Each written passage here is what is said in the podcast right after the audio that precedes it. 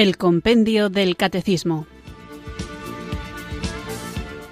Un programa dirigido por el Padre Antonio López.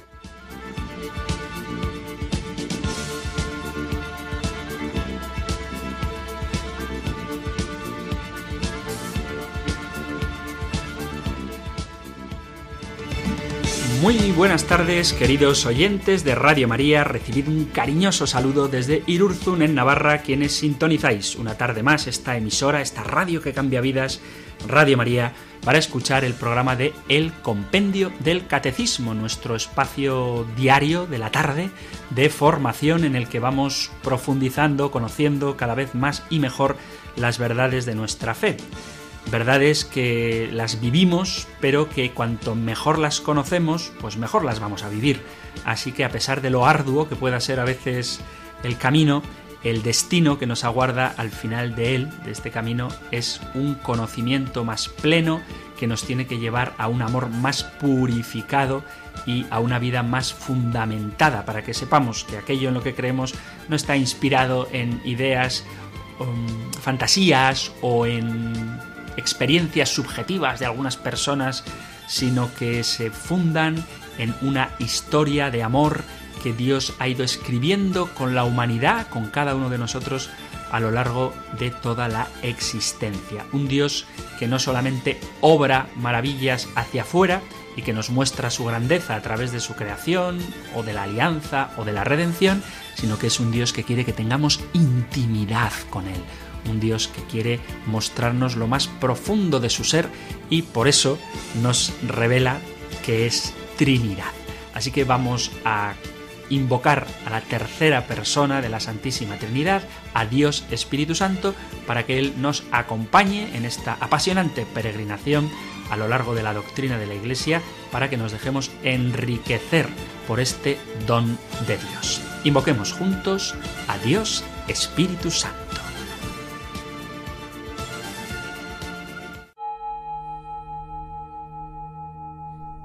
Ven Espíritu,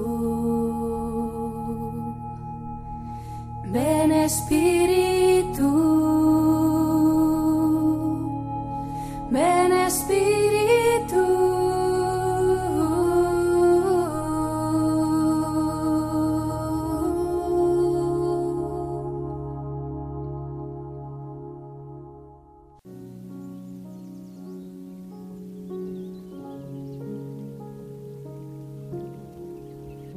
Espíritu Santo, yo sé que eres más grande y más bello que todos mis sentimientos y emociones, que no te puedo abarcar con mi sensibilidad herida.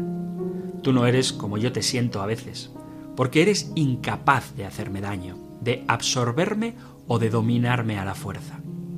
Eres una infinita delicadeza. Espíritu Santo, a veces experimento mi pequeñez ante tanta grandeza y escapo de ti como si pudieras hacerme daño. Perdona estas tonterías de mi corazón pequeño. Olvido que tu poder es el que me hace fuerte, que me da la vida y me sostiene, y que todo viene de tu amor divino. Dame la gracia de dejarte actuar para que pueda gozar de tus delicias, para que pueda cantar de gozo en tu presencia. Ven, Espíritu Santo. Amén.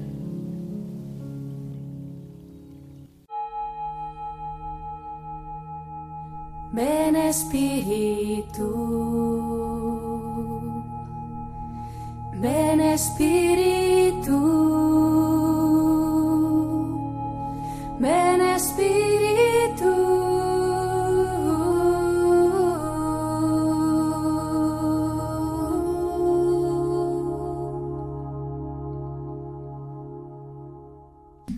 Vamos allá con nuestro programa de hoy en el que seguimos reflexionando sobre la pregunta número 44 del compendio del catecismo. Así que para refrescar nuestra memoria vamos a escucharla. Número 44. ¿Cuál es el misterio central de la fe y de la vida cristiana? El misterio central de la fe y de la vida cristiana es el misterio de la Santísima Trinidad. Los cristianos son bautizados en el nombre del Padre y del Hijo y del Espíritu Santo.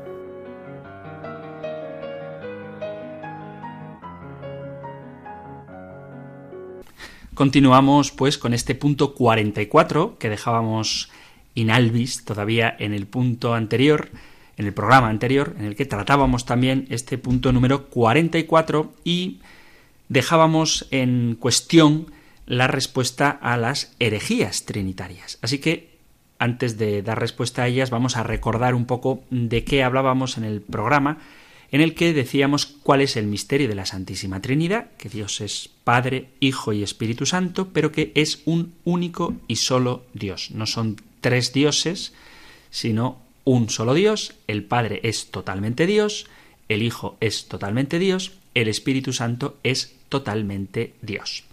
Y también veíamos cómo en un sincero esfuerzo por dar respuesta a este gran misterio, a lo largo de la historia de la Iglesia ha habido personas que, queriendo simplificar el misterio de la Santísima Trinidad, lo que han hecho ha sido cargárselo. Con un afán por explicarlo, lo que han hecho ha sido terminar con el misterio.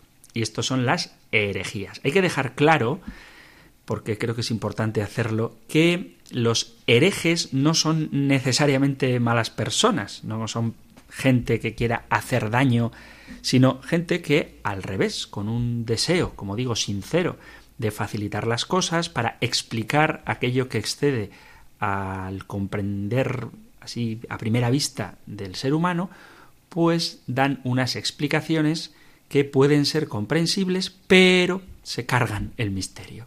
De tal forma que nosotros no juzgamos la voluntad, la intención, ni siquiera la santidad moral de los herejes, eso se lo dejamos al Señor, a Dios, que es el único que conoce los corazones, pero lo que la Iglesia sí que tiene el deber de hacer es custodiar el depósito de la fe y no permitir que se desvíe la verdad de lo que Dios nos ha revelado. Y por eso se declaran herejías a estas doctrinas que dentro de la Iglesia católica contradicen lo que la propia Iglesia enseña. Y veíamos, así de forma muy rápida lo recuerdo, porque creo que es importante tenerlas presentes, algunas de las herejías trinitarias más comunes.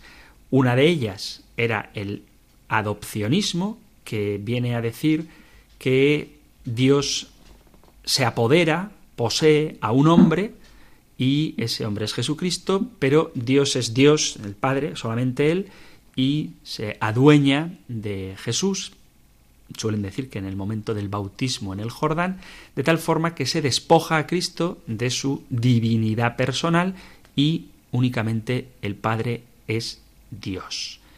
Y esto es una herejía, porque el Hijo desde siempre es Dios y desde el momento de la encarnación Dios se hace Otra de las herejías, también muy común, es lo que se llama el modalismo o patripasianismo, que consiste en decir que Dios es uno, el único Dios, que se manifiesta, se revela de tres formas diferentes. Se revela como Padre en el Antiguo Testamento, en la creación, en la alianza, es el único Dios que se revela como Padre, que en un momento ese mismo Dios se encarna, se hace hombre en Jesucristo, pero no es otro, otra persona, sino que es el mismo Dios que se manifiesta, por decirlo en un lenguaje muy simple, se disfraza de hombre y es el Padre el que padece, es el Padre el que muere en la cruz y es el Padre el que pone en marcha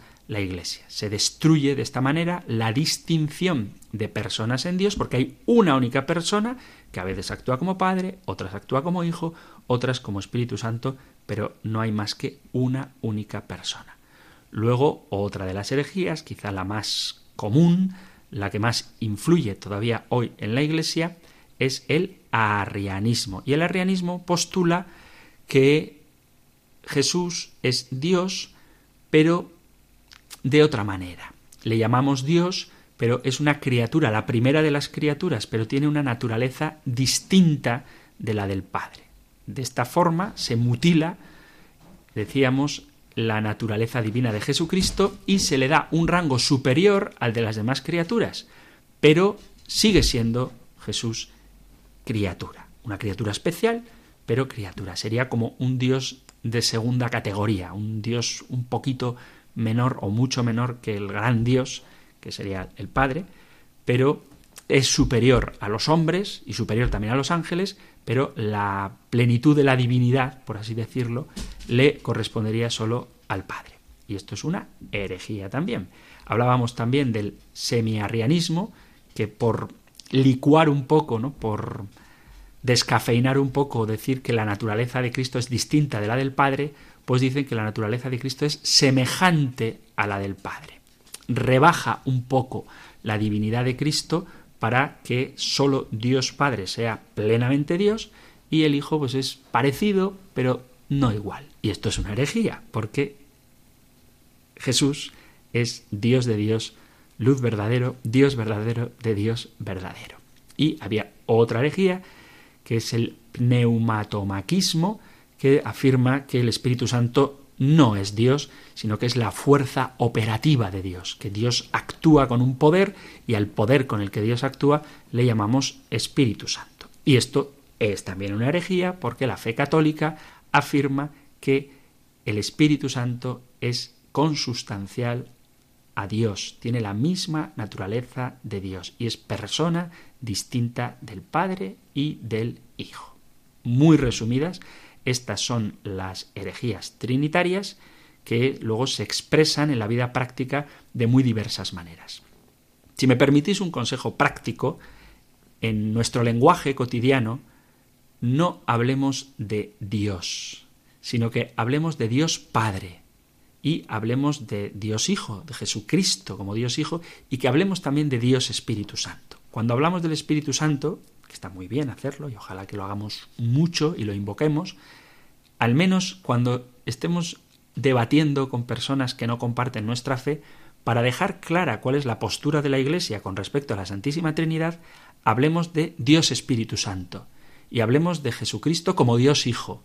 Y desde luego cuando mencionemos a Dios, mencionemos a Dios Padre, para que quede clara esta distinción personal y que nosotros nos dirigimos a Dios Padre, cuando rezamos, por ejemplo, el Padre Nuestro, que nos dirigimos a Dios Hijo cuando le pedimos que nos haga dar sentido a los dolores de nuestra vida asumiendo junto con Él la cruz, cargando con la cruz junto con Dios Hijo, y cuando invoquemos el Espíritu transformador, pues que hablemos también de Dios Espíritu Santo. Quizá pueda parecer un poco artificial, pero según en qué contexto estemos hablando, es muy importante que maticemos a lo que nos referimos. Y de hecho, cuando hablemos de la existencia de Dios, según en qué fase de la disputa estemos, podemos hablar de Dios como el Dios creador, pero ya cuando hablamos del Dios que se revela, y sobre todo cuando hablamos del Dios que aparece en el Nuevo Testamento, refirámonos a Dios Padre. Cuando digamos, por ejemplo, Dios cuida de los lirios del campo y de las aves del cielo, digamos, Dios Padre cuida de los lirios del campo y de las aves del cielo. Ya veremos en su momento cómo actúan las distintas personas de la Santísima Trinidad, pero me parece importante que tanto en la vida de oración como sobre todo cuando dialogamos con hermanos que comparten nuestra fe o no, seamos capaces de distinguir estas tres personas. Dios Padre, Dios Hijo y Dios Espíritu Santo. Así que también cuando hablemos de Jesús, hablemos de nuestro Señor Jesús o nuestro Señor y Dios Jesucristo, para que quede claro que no es simplemente un enviado de Dios, sino que es Dios mismo que ha sido enviado por el Padre. Y lo mismo, ¿eh? cuando pedimos el don del Espíritu Santo, cuando hablamos del Espíritu Santo, cuando hablamos de la acción del Espíritu Santo, hablemos de la acción de Dios Espíritu Santo. No es incorrecto, no es incorrecto hablar del don de Dios refiriéndonos al Espíritu Santo, no es incorrecto hablar del Hijo de Dios refiriéndonos a Jesucristo, pero en este contexto en el que estamos ahora de manifestar la fe de la Iglesia en las tres personas de la Santísima Trinidad, es conveniente, es simplemente una opinión, un consejo, mencionar Dios Padre, nuestro Señor y Dios Jesucristo y Dios Espíritu Santo. Bueno, y realmente podemos distinguir a las personas divinas, realmente es diferente la actuación divina del Padre de la actuación divina del Espíritu, de la actuación divina de Jesucristo, de el Hijo? Vamos a ver qué nos dice la Biblia.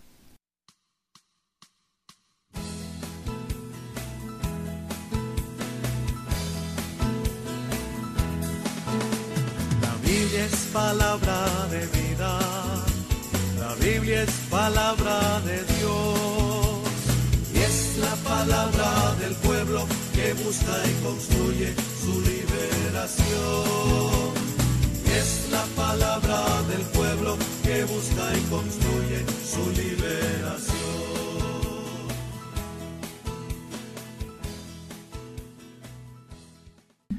Vamos allá pues con esta interesante misión de averiguar qué nos dice la palabra de Dios sobre la Santísima Trinidad. Antes de nada, hay que dejar claro, aunque estoy seguro de que todos los oyentes de Radio María lo tenéis muy claro, que la fe de la Iglesia es monoteísta. Hablamos en su día del monoteísmo y del politeísmo, y aunque una fe, una religión, profese que hay una jerarquía de dioses, es decir, que haya un dios más poderoso y luego otros dioses inferiores, eso sigue siendo politeísmo. La fe verdadera, la fe de la Iglesia, es monoteísta. Existe solo un único Dios. Por tanto, el monoteísmo es la creencia que afirma la existencia de un solo Dios, que es el creador del universo. Ya vimos que monoteísmo proviene de dos palabras griegas. Por un lado la palabra monos, que significa uno, y por otro lado la palabra theos, o Zeus, que significa Dios. Hay tres grandes religiones monoteístas en el mundo. En orden cronológico son el judaísmo, el cristianismo y el islam. Y sin que esto sea contradictorio con aquella afirmación que hacíamos de que existe un solo Dios, el concepto de Dios en las tres religiones es diferente. El concepto de Dios en las tres religiones es diferente. No voy a volver a hablar ahora de ello. Si luego algún oyente lo pregunta, pues lo, lo subrayaré de nuevo. No voy a hablar de que cuando rezamos nos dirigimos al único Dios en todas las religiones. Porque, aunque es verdad que existe un único Dios y que nuestras oraciones se dirigen al único Dios porque no hay otro, lo cierto es que la imagen que tenemos de Dios, la idea que tenemos de Dios en las distintas religiones es distinta. ¿Por qué? Porque nosotros, los cristianos, a diferencia de judíos y musulmanes, creemos que el único Dios es un Dios trinitario, que es un Dios tres personas, un Dios que es totalmente Dios Padre, totalmente Dios Hijo y totalmente Dios Espíritu Santo. Y que el Espíritu Santo es Dios completo, que el Hijo Jesucristo es Dios completo y que el Padre es Dios completo. Y en este sentido difiere la imagen de Dios que tenemos los cristianos con la imagen de Dios que tienen el judaísmo y el islam. Hay muchas otras religiones, entre ellos musulmanes y quizá también judíos, que piensan equivocadamente que el cristianismo es triteísta, ¿eh? que es politeísta, que tenemos tres dioses. Pues no, el cristianismo es monoteísta, es un solo Dios, porque el monoteísmo estaría en contraste con lo que la propia palabra de Dios nos dice. Las religiones monoteístas, incluido el catolicismo, el cristianismo en general, todos los que son cristianos creen, todos los que somos cristianos creemos en la Trinidad de personas, bueno, pues digo que las religiones monoteístas nos oponemos al politeísmo porque es una forma de idolatría, puesto que hay que adorar al único Dios. Pero resulta que ese Dios es Padre, Hijo y Espíritu Santo. El Antiguo Testamento de manera clarísima deja claro, valga la redundancia, de manera clarísima manifiesta que hay un solo Dios. El Antiguo Testamento destaca el monoteísmo como la fe propia de Abraham y los demás patriarcas, Isaac, Jacob y sus hijos, Moisés, David y todos los profetas. Esta expresión que tenemos que saberla y tenerla bien presente es Escucha Israel, el Shema Israel, el Señor nuestro Dios es uno, solo uno. Voy a citar muy rápidamente esta idea del monoteísmo porque rápidamente, porque ya lo hemos visto, hemos dedicado algún programa a ello. Pero conviene recordar, para que quede claro, la postura monoteísta de la Iglesia católica, la Iglesia cristiana, y cómo la fe en la Trinidad no es contradictoria con la fe en un único Dios. En el Génesis se afirma que los cielos y la tierra son obra de un solo Dios, y este Dios, Yahvé, se revela a Abraham como el único Dios, se revela a Abraham como el único Dios. Y hace con él una alianza. Aquel día el Señor concertó alianza con Abraham en estos términos. Es una promesa incondicional de Dios a Abraham. Aquel día el Señor concertó una alianza con Abraham en estos términos, a tu descendencia le daré esta tierra, desde el río de Egipto al gran río del Éufrates. Los kenitas, kenicitas, cadmonitas, hititas, pericitas, refaitas, amorreos, cananeos, girgaseos y jebuseos. Bueno, esto está en el capítulo 15, versículo 18 del libro del Génesis. Y lo podemos leer también en el capítulo 17, cuando Abraham tenía 99 años, se le apareció el Señor y le dijo, Yo soy Dios Todopoderoso. Camina en mi presencia y sé perfecto. Yo concertaré una alianza contigo, te haré crecer sin medida. También vemos cómo a Moisés Yahvé le manifiesta que no hay más Dios que Él. Lo podemos leer en el libro del Deuteronomio, capítulo 32, versículo 39. Dice así, Pero ahora mirad, soy yo, solo yo, y no hay Dios fuera de mí. Yo doy la muerte y la vida, yo hiero y yo curo, y no hay quien pueda librar de mi mano. Solo hay un Dios. Y el decálogo que Dios le da a Moisés comienza precisamente en el capítulo 20 del Éxodo, no tendrás dioses ajenos delante de mí le dice así, leo el Deuteronomio capítulo 5, versículo 5. Yo estaba en aquel momento entre el Señor y vosotros para comunicaros la palabra del Señor porque tuvisteis miedo del fuego y no subisteis a la montaña. Él dijo, el Señor, yo soy el Señor tu Dios, que te saqué de la tierra de Egipto, de la casa de la esclavitud. No tendrás otros dioses frente a mí. No te fabricarás ídolos ni figura alguna de lo que hay arriba en el cielo, abajo en la tierra o en el agua debajo de la tierra. Solo hay un Dios, no te postrarás ante ellos ni les darás culto, porque yo, el Señor, tu Dios, soy un Dios celoso, dice en el Éxodo, perdón, dice en el Deuteronomio capítulo 5. Por tanto, cualquier Dios es falso. Y este monoteísmo, en el sentido propio de la palabra, consiste precisamente en esto. No hay otro como el Señor y no hay Dios fuera de Dios. Solamente Dios es el Señor. Lo recuerda también el profeta Isaías en varios capítulos. A partir del capítulo 44 de Isaías dice, Así dice el Señor, Rey de Israel, su Redentor, el Señor de los ejércitos. Yo soy el primero y el último, y fuera de mí no hay Dios. Isaías 44, 6. Y en Isaías 45, versículo 21, leo entero el 21 y el 22, declarad, aducid pruebas, que deliberen juntos. ¿Quién anunció esto desde antiguo? ¿Quién lo predijo desde entonces? ¿No fui yo el Señor? No hay otro Dios fuera de mí. Yo soy un Dios justo y salvador, y no hay ninguno más. Volveos hacia mí para salvaros, confines de la tierra, pues yo soy Dios y no hay otro. Yo juro por mi nombre, de mi boca sale una sentencia, una palabra irrevocable.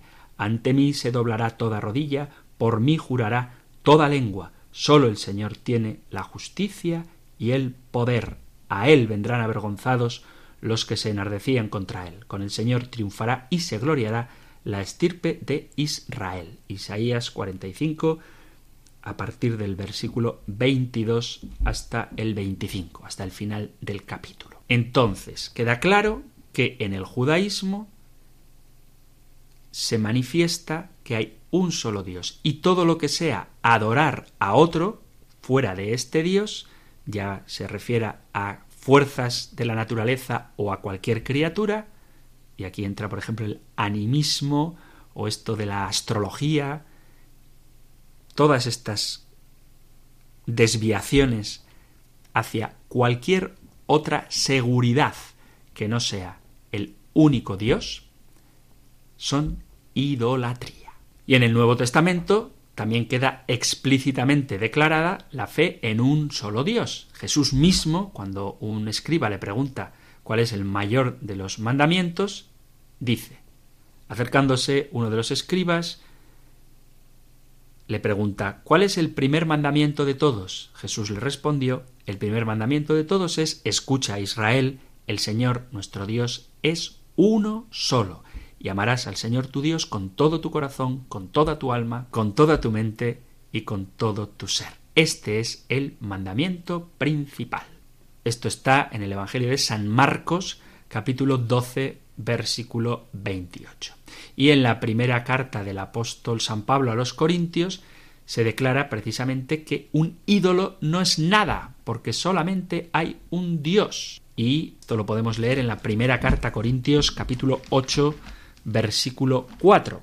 Leo desde el versículo 1 del capítulo 8. Habla San Pablo de la carne inmolada a los ídolos. Dice, acerca de lo sacrificado a los ídolos, sé que todos tenemos conocimiento, pero el conocimiento engríe, mientras que el amor edifica.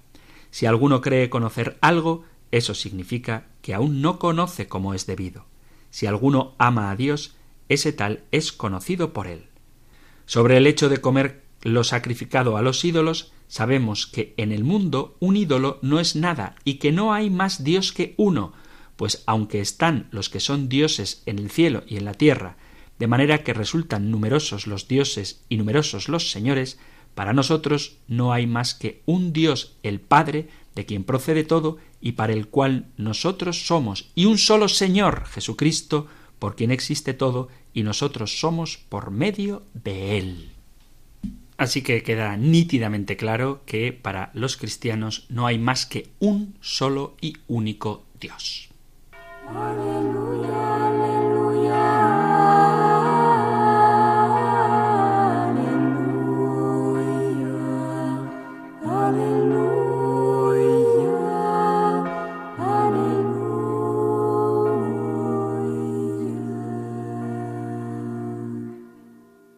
Alabado seas Padre eterno, Dios santo, fuerte y vivo. No hay nadie como tú y nada se compara a las obras que tú has creado.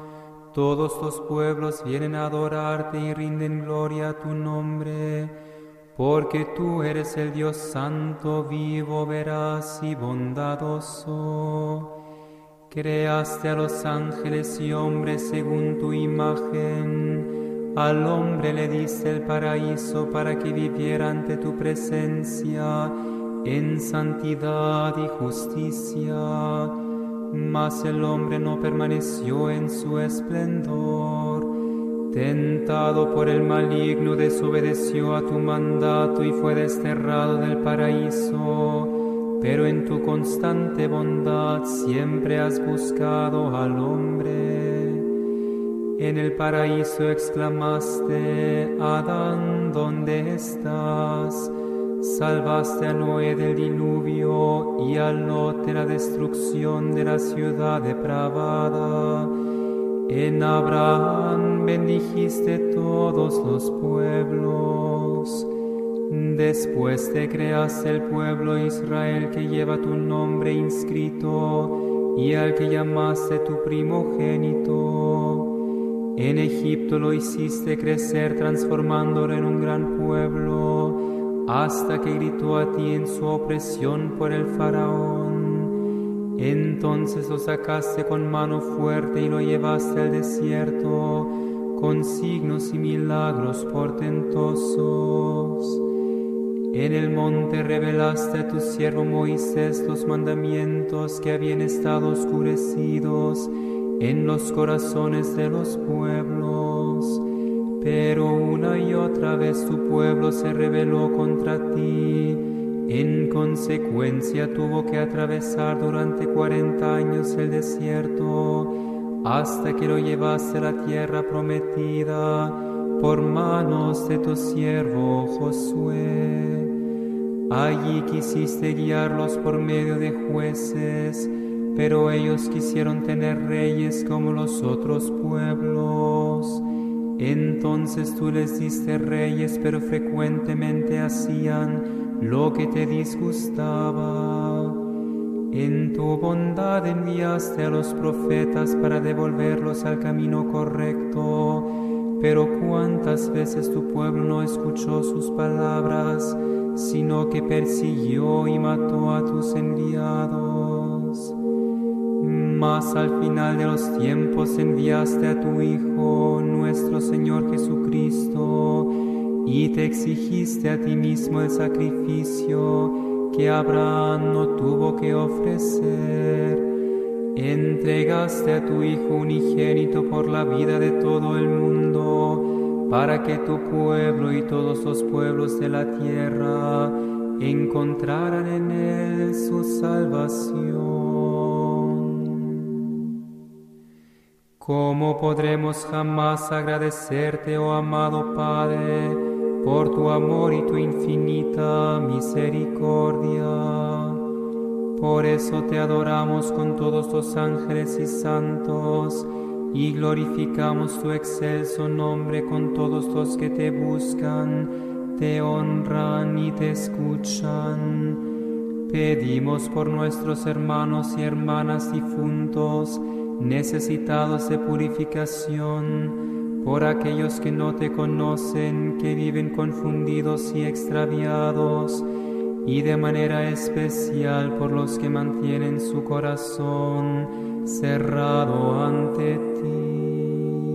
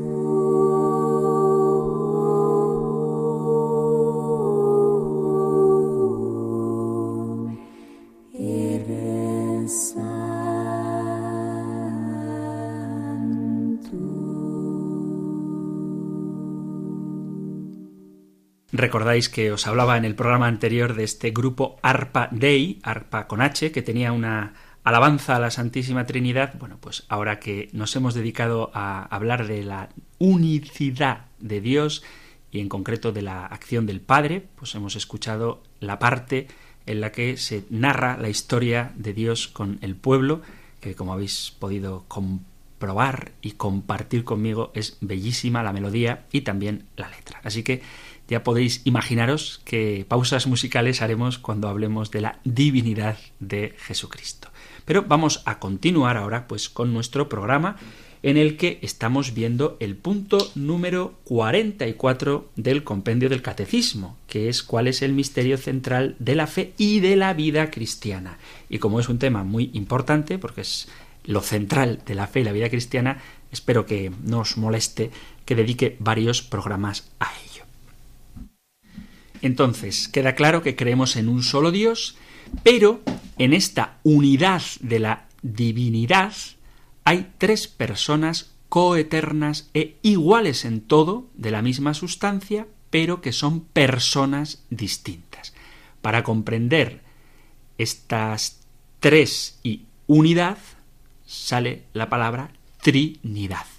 Aunque la palabra Trinidad no está en la Biblia, no busquéis la palabra Trinidad en la Biblia porque no la vais a encontrar, es una palabra que nos deja entender esta forma en la cual Dios existe según Él se ha revelado en la Sagrada Escritura.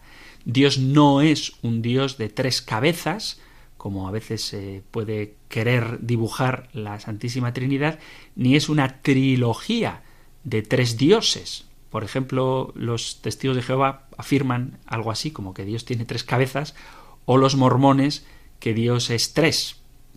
Tres dioses. No, nosotros afirmamos que Dios es el único Dios, el único que subsiste y el único que se ha revelado al hombre y se ha revelado no de tres formas, Quiero insistir en esto porque es un tema delicado.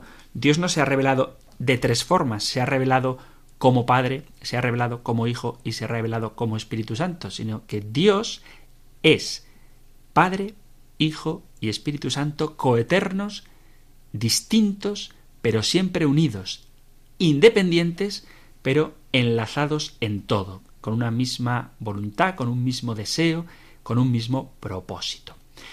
La enseñanza de la Santísima Trinidad, lo veremos muy pronto también, dedicaremos un programa a esto, va más allá de lo que la mente humana puede comprender.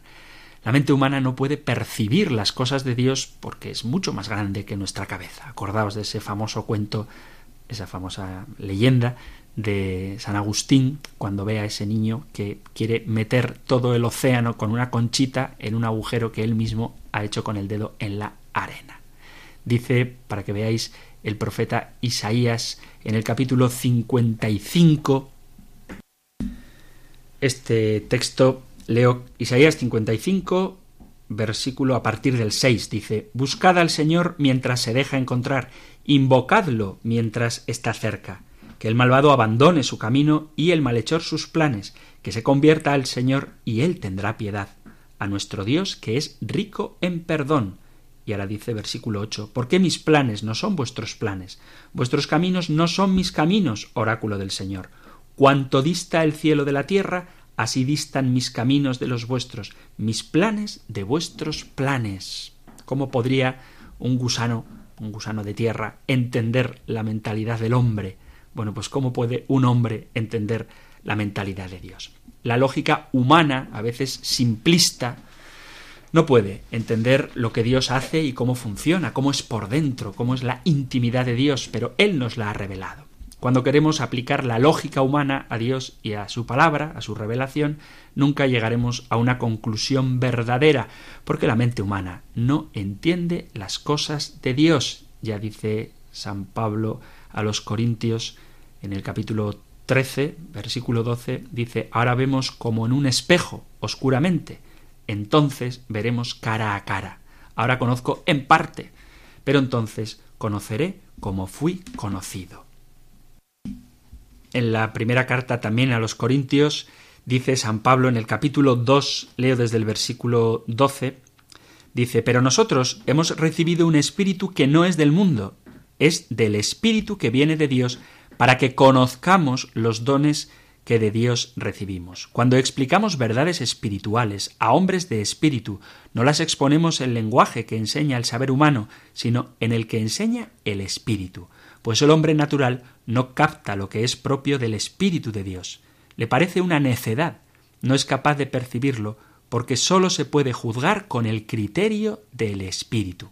En cambio, el hombre espiritual lo juzga todo, mientras que él no está sujeto al juicio de nadie. Y luego dice, ¿quién ha conocido la mente del Señor? ¿Quién puede instruirlo? Y aquí podríamos caer en la desesperación. No podemos conocer a Dios. Pues San Pablo contesta, ¿quién ha conocido la mente del Señor para poder instruirlo? Pues bien, nosotros tenemos la mente de Cristo. Y para que seamos humildes, voy a citar también Isaías 40, versículo 13, dice, ¿quién ha medido el Espíritu del Señor? ¿Qué consejero lo ha instruido? ¿Con quién se aconsejó para comprender, para que lo instruyera en el camino del derecho, le enseñara el saber y le diera a conocer la prudencia? Mirad, las naciones son gota de un cubo, pesan lo que el polvo en la balanza. Mirad las islas, pesan lo que un grano. El Líbano no basta para leña, ni sus fieras para holocausto. Las naciones son como nada en su presencia. Ante él son valoradas como nada y confusión. Esto lo digo para que nos demos cuenta de que nos estamos poniendo frente a un misterio que nos sobrepasa. a medida que la Iglesia iba creciendo, crecían, como hemos ido viendo también, los grupos de herejes y maestros que negaban la divinidad de Cristo y también la del Espíritu Santo, lo que causó que la Iglesia formalizara la doctrina de la Santísima Trinidad. En el año 215, Tertuliano fue el primero en establecer esta doctrina utilizando la palabra Trinidad, aunque algunas de las falsas doctrinas que se levantaron en aquella época, tales como el gnosticismo, que está muy de moda, la nueva era, es una derivada del gnosticismo, que ya existían desde el tiempo de los apóstoles y que fueron condenadas fuertemente por San Pablo, sobre todo en su carta a los colosenses y por San Juan en su primera carta, bueno, pues los gnósticos negaban la divinidad de Cristo y lo presentaban como un superángel. Los testigos de Jehová afirman que Jesús es el arcángel San Miguel. Como un superángel que emanaba de Dios y que era inferior a Dios. Una de las pruebas más fuertes de la iglesia primitiva fue la que tuvo que superar con los arrianos. Y vuelvo a hablar de los testigos de Jehová porque son muy proselitistas y son herederos de Arrio. Y esta es la herejía que motivó fundamentalmente a la iglesia primitiva a dejar clara cuál es la postura revelada por Dios sobre la Santísima Trinidad. Por eso, cuando hablábamos de las Biblias también, hay que tener mucho cuidado con la Biblia del Nuevo Mundo, la Biblia de los Testigos de Jehová, porque donde el evangelista San Juan dice en el principio existía el verbo y el verbo era Dios, los testigos de Jehová, con muy mala intención, traducen en el principio existía la palabra y la palabra era un Dios. Y aquí queda manifestado esto que decía al principio en una de las herejías, que atribuyen una divinidad, una divinidad a Jesucristo, como si fuera posible que existiera más de un Dios. Y eso es politeísmo, y hemos visto que la, la Iglesia, la Biblia, no, no está a favor, no puede sostener el politeísmo. Y vamos llegando al final de nuestro programa de hoy, así que quiero dialogar con vosotros, si es posible, sobre el tema de la Santísima Trinidad, mejor, digo, para que hablemos de los temas que vamos viendo en el compendio del Catecismo y con el favor de Dios os tengo que pedir que volváis a escuchar el programa el próximo día para que veamos cómo efectivamente la palabra de Dios nos habla de la personalidad de Jesús, que es persona, y de la divinidad de Jesús, que es Dios. Y veremos también cómo la palabra de Dios nos habla de la personalidad del Espíritu Santo, que no es una fuerza abstracta, sino que es una persona divina, y también de la divinidad del Espíritu Santo. Pero eso será en el próximo programa porque ahora vamos a abrir nuestras líneas para poder dialogar con vosotros, queridos oyentes del compendio del Catecismo.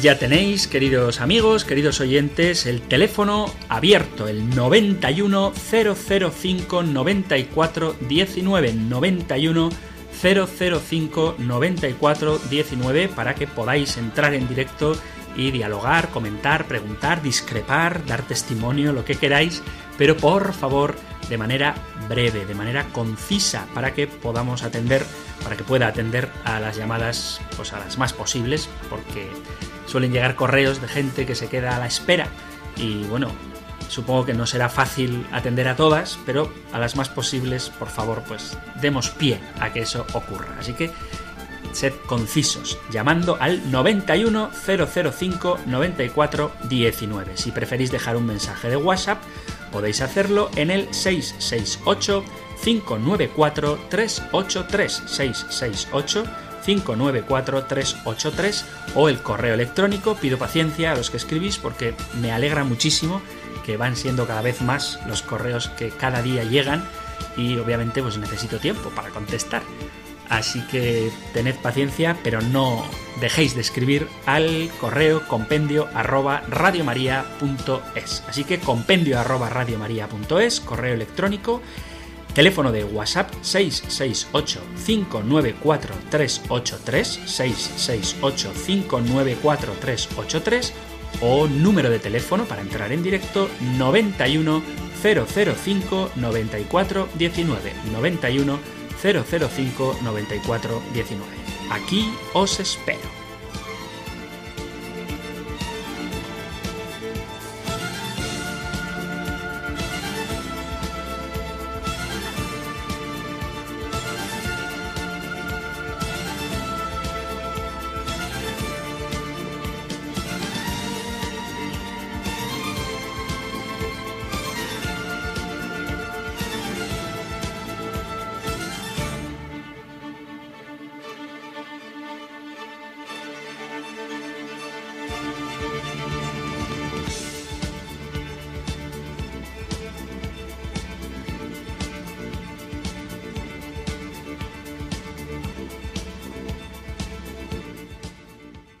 Dispuesto a recibir con mucho gusto las llamadas de nuestros oyentes y nos vamos hasta Madrid para saludar a Gregorio. Muy buenas tardes, Gregorio. Buenas tardes, Gregorio Isaías. Gregorio Isaías, voy a hablar bonito en nombre. hebreo, lo que usted ha hablado en castellano. Ah, Shema Israel, Adonai Elohenu, Adonai Jesucristo. Escucha Israel, el Señor es nuestro Dios, el Señor es Jesucristo. Bueno, eso no sé de qué, de qué Biblia lo ha sacado, pero no es correcto, ¿eh?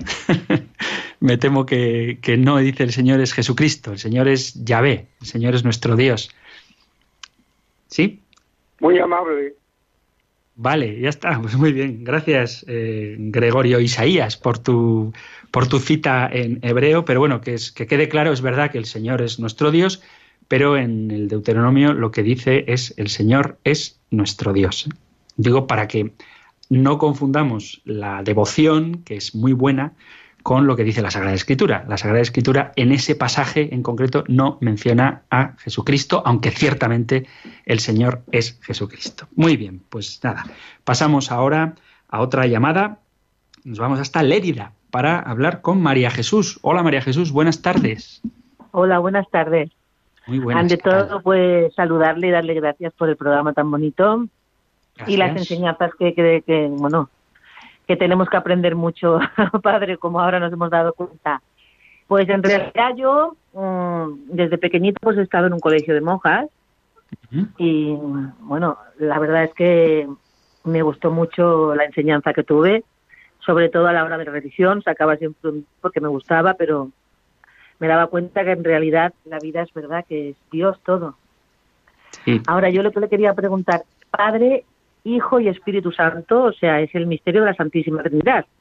De eso estamos hablando en estos programas, sí señora. Exactamente. Dios, el Creador, que se hizo hombre, murió por nosotros y el Espíritu Santo es lo que yo siempre he dicho, Padre. El Espíritu Santo, que es lo que sentimos dentro, a lo que nosotros llamamos eso que decimos, voy a pedirle al Espíritu Santo desde dentro, desde mi alma. Mm, Él no, mismo, el mismo, el que es el primero, el Padre, el Hijo y luego el Espíritu Santo, o, estoy confundida. pues mm, diría que estás confundida, pero voy a intentar aclarar lo que es el misterio de la Sí. Santísima Trinidad. O sea, lo que Sí. decimos, no voy a aclarar el misterio, ojalá. Eso cuando lo veamos cara a cara. Digo, el Padre es Dios, el Hijo es Dios engendrado eternamente por el Padre, y en un momento concreto de la historia, la segunda persona de la Trinidad, el Hijo se hizo hombre, y ese es Jesucristo, y el Espíritu Santo, que es el amor del Padre y el Hijo, que es persona también, fue revelado plenamente, sobre todo en Pentecostés. Pero son tres personas distintas y un único y mismo Dios. Digo que el, el Espíritu Santo no es la emoción que podamos sentir. El Espíritu Santo puede hacernos sentir esa emoción, puede suscitarla en nosotros. Pero el Espíritu Santo es persona. Si no te pierdes el próximo programa, prometo que esta vez sí acabaremos viendo cómo el Hijo es divino, es Dios, es persona, eso no lo discute nadie, es Jesucristo, y veremos cómo el Espíritu Santo es persona, es decir, tiene voluntad, tiene entendimiento, tiene sentimientos, no entristezcáis al Espíritu Santo, dice la Escritura, y cómo también es Dios. ¿Vale? Pero son tres personas distintas de una misma naturaleza divina. Son tres personas, un solo Dios. No sé si te he servido de algo, te dejo como estabas. Sí, lo único eso que yo le decía era lo del Espíritu Santo, porque claro, son las tres personas, le estoy entendiendo perfectamente, pero claro, Sí. eh, yo lo pensaba más bien en, un, en una fuerza sentimiento, ¿no? No, hacia no, eso es una de las cosas que, que he, que he dicho que, que no es. Porque, no claro, a veces a la hora de explicar, por eso decía antes, no sé si has oído el programa entero, hablaba de los herejes que no son necesariamente malas personas, sino personas que quieren explicar un misterio que trasciende y para hacerlo comprensible muchas veces lo que hacen es quitar el misterio. Entonces, como no entendemos muy bien qué es el Espíritu Santo, decimos, bueno, pues el Espíritu Santo es la fuerza de Dios. Pues no, el Espíritu Santo es una persona divina que junto al Hijo y al Padre forman único Dios, pero no lo forman como tres piezas de un puzzle que para que el puzzle esté completo hacen falta las tres piezas, sino que cada una de las piezas es Dios completo. El Padre es Dios completo, sin necesidad del Hijo y el Espíritu para ser Dios completo. El Hijo es Dios completo, sin necesidad del Espíritu o del Padre para ser Dios completo. Y el Espíritu Santo es Dios completo, sin necesidad del Padre o del Hijo. Pero los tres, las tres personas, son Dios completo, pero los tres son un solo Dios. Este es el misterio de la Santísima Trinidad. Insisto, también he dado algunas citas a propósito de quién conoció la mente del Señor, quién puede comprenderlo. ¿no? Lo mismo que el cielo está más alto que la tierra, así están más altos los pensamientos de Dios que los pensamientos del hombre. Es un misterio. ¿eh? Repito que en el programa del compendio y la tarea de la teología no es hacer que el misterio deje de ser misterio, pero sí, en la medida de lo posible, dárnoslo a comprender. Pero vuelvo a repetir, no podemos dilucidar plenamente el misterio de Dios porque eso significaría que Dios entra en nuestra cabeza. Y Dios es mucho más grande que nosotros, pobres criaturas. Lo que sí tenemos que hacer es conocerle hasta donde se puede conocer y sobre todo, como dice la pregunta del compendio, el centro de la fe y de la vida cristiana, para que seamos capaces de relacionarnos íntima y personalmente con el Padre, con Dios Padre, con Dios Hijo, que es Jesucristo, y con Dios Espíritu Santo. Así que mm, seguiremos hablando de esto todavía, por lo menos otro programa. Así que muchas gracias por tu llamada, María Jesús, y nos vamos ahora a Valencia para hablar con Mercedes. Mercedes, buenas tardes. Buenas tardes, buenas tardes, sí, desde Valencia. Muchas gracias, Padre Antonio, gracias a ti por con todo el lo que nos y- está y diciendo. llamar. Muchas gracias. Bueno, mm, yo es que, eh, a ver, cuando rezamos la, empezamos las letanías lauretanas, después de pedirle, mm, invocar al Kyrie eleison y, Crist- y luego Cristo oyenos y escúchanos, decimos, Dios Padre Creador. Dios Hijo Redentor del mundo, Sí. o Redentor nuestro, Dios Sí. Espíritu Santo, Trinidad Santa, un solo Dios. Eso es, O muy sea bien. que ahí ya estamos hablando del misterio, ¿no? Correcto. sí. Pero mm, yo eh, tengo entendido que Dios Padre crea, pero como hay solamente un Dios, aunque haya tres divinas personas, que yo digo tres divinas personas, no lo sé si eso muy está bien. bien. dicho, sí, sí, correcto, ¿Sí? muy bien dicho. Vale. Sí, sí, sí. Entonces, Dios crea, pero también crea el Redentor, Hijo y el Espíritu. Santo, ¿no? Correcto. De esto, si tienes un poquito de paciencia, hablaremos. Ahora estamos viendo el, tema que veíamos en el programa anterior y en el de hoy y en el siguiente. Va a ser el, el 44, cuál es el misterio central de la fe y de la vida. Subrayo lo de la vida, porque no es una cuestión meramente teórica, y de la vida cristiana. Pero la este es el punto 44 del compendio, ¿vale? El que estamos viendo. Bien, pues el punto 49, el punto 49, veremos cómo obran las tres personas divinas, que es un poco la pregunta que tú estás formulando. ¿De acuerdo? Entonces, ciertamente de- decimos que el Padre crea, pero esto es lo que se llaman ah, las atribuciones. Nosotros decimos que el Padre crea, pero en realidad crea el Padre, el Hijo y el Espíritu Santo. Decimos que el Hijo redime, pero en realidad redimen el Padre, el Hijo y el Espíritu Santo, y decimos que el Espíritu santifica, pero en realidad el Padre, el Hijo y el Espíritu son los que santifican. Pero de eso ya hablaremos, si te parece, un poquito más adelante. Cómo obran las tres personas divinas. Pero nosotros, para nuestro entendimiento, hacemos lo que se llama las atribuciones, que es atribuir a cada una de las personas divinas algunos de los aspectos de nuestra salvación, en la creación, la redención y la santificación. Pero, insisto, ten un poquito de paciencia, que el punto 49 pregunta esto, ¿cómo obran las tres divinas personas? Y trataremos este tema en más profundidad. Muy bien, Mercedes, pues muchísimas gracias también a ti Ah, por vale, tu vale, llamada. vale. Sí, Muchas sí. gracias. Digo, te dejo con ganas para que sigas enganchada al programa. Vale.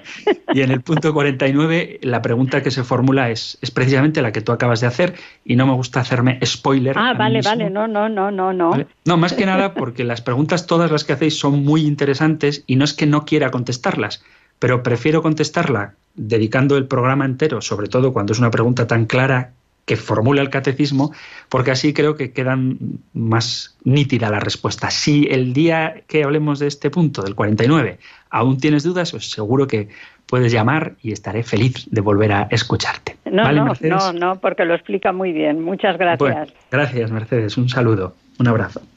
Muy bien, queridos amigos, pues ya se nos acaba el tiempo, siempre se queda corto, ¿verdad? Al menos a mí me encanta recibir vuestras llamadas, también vuestros correos y mensajes de WhatsApp y dentro de mis limitadas posibilidades trataré de responderos. Ahora vamos a ponernos en la presencia del Señor para que el único Dios, Padre, Hijo y Espíritu Santo, nos bendiga y lo hacemos con la fórmula con la que Moisés pide a Aarón que bendiga a los hijos de Israel. El Señor te bendiga y te proteja, ilumine su rostro sobre ti y te conceda su favor. El Señor te muestre su rostro y te conceda la paz. Muchísimas gracias, queridos oyentes, por estar ahí. Gracias por escuchar el compendio del catecismo y si queréis, volvemos a encontrarnos en un próximo programa. Un fuerte abrazo.